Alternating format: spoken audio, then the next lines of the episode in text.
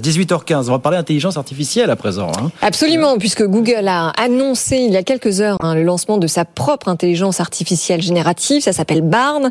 Euh, c'est censé justement évidemment répondre à ChatGPT dans une cinquantaine de pays, dont ceux de l'Union européenne. On en parle tout de suite avec vous, Jérôme euh, Walnut.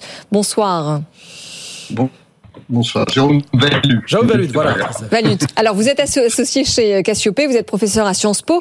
Euh, quels échos a-t-on d'ores et déjà euh, sur la performance de Barn Alors, je sais que Guillaume n'a pas été très convaincu aujourd'hui. Qu'est-ce que vous en pensez On a fait un petit essai, voilà, euh, Jérôme. Oui, bah, tout le monde a fait un petit essai. Alors, le grand jeu en ce moment, c'est de poser la même question à ChatGPT et à Bard pour voir lequel des deux répond quoi.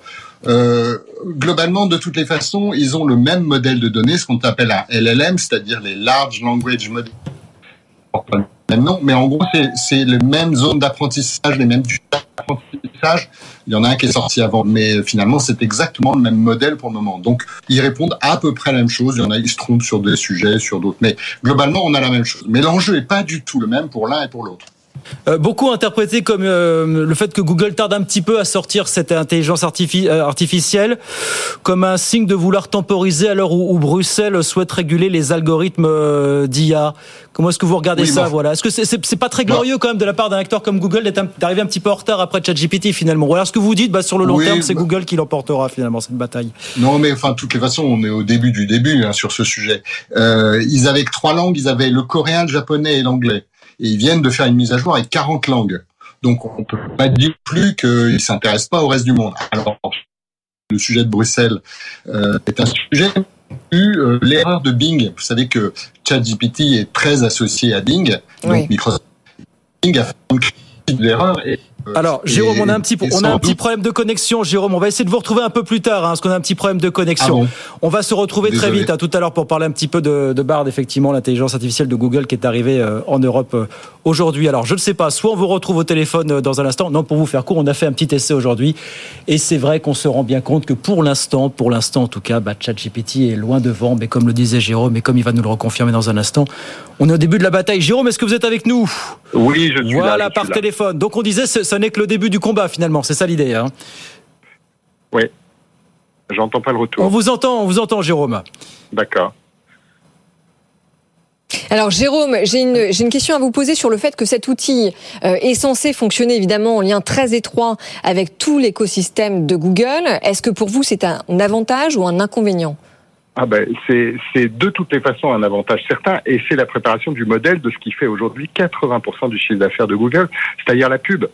Aujourd'hui, vous interrogez le moteur Google qui vous donne des liens. Et c'est quand on clique sur un lien que Google gagne de l'argent. Demain, vous allez poser une question à Google en lui disant prépare-moi 15 euh, jours de vacances en Grèce au départ de Paris, blablabla.